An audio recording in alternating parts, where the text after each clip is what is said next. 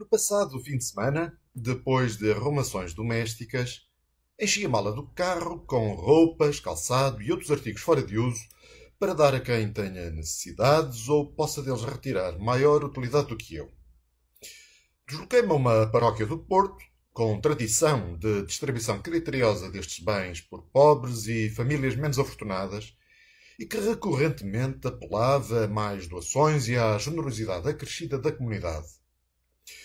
Qual não é o meu espanto quando, além de não me autorizarem a entrar com o carro no parque da igreja, me informam que a paróquia tinha deixado de aceitar e recolher estes bens básicos por causa da Covid-19.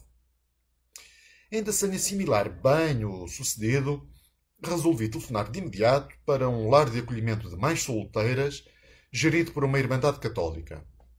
Declinaram também a oferta das roupas pela mesma razão o coronavírus. Foi depois aconselhado a entregar tudo a uma chamada loja social e assim foi.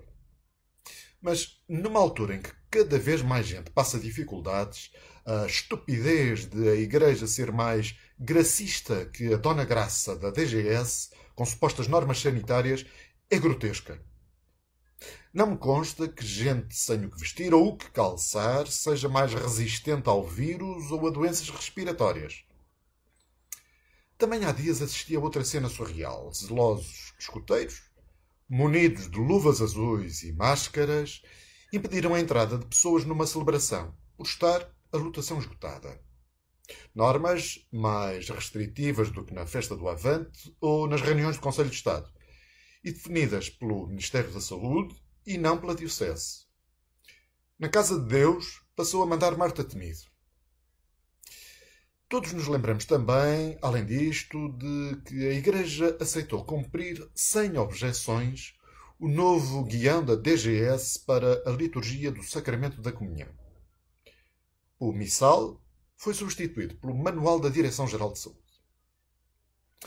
Infelizmente, nos últimos tempos, a hierarquia da Igreja Portuguesa tornou-se uma correia de transmissão de decisões do governo e das suas agências.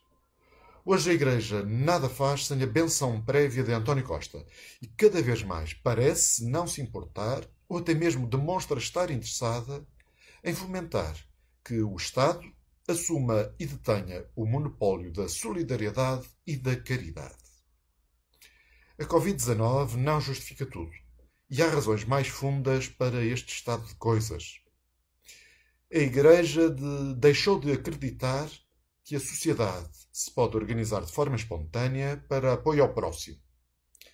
Transfere-se a consciência e a responsabilidade moral das pessoas para uma entidade abstrata como ao Estado. A Igreja abdica voluntariamente e aos poucos do seu papel de instituição milenar. A fé em Deus e nos homens vai se esquecendo, à medida que cada vez mais se gritam ossanas ao Estado. O socialismo tornou-se uma religião.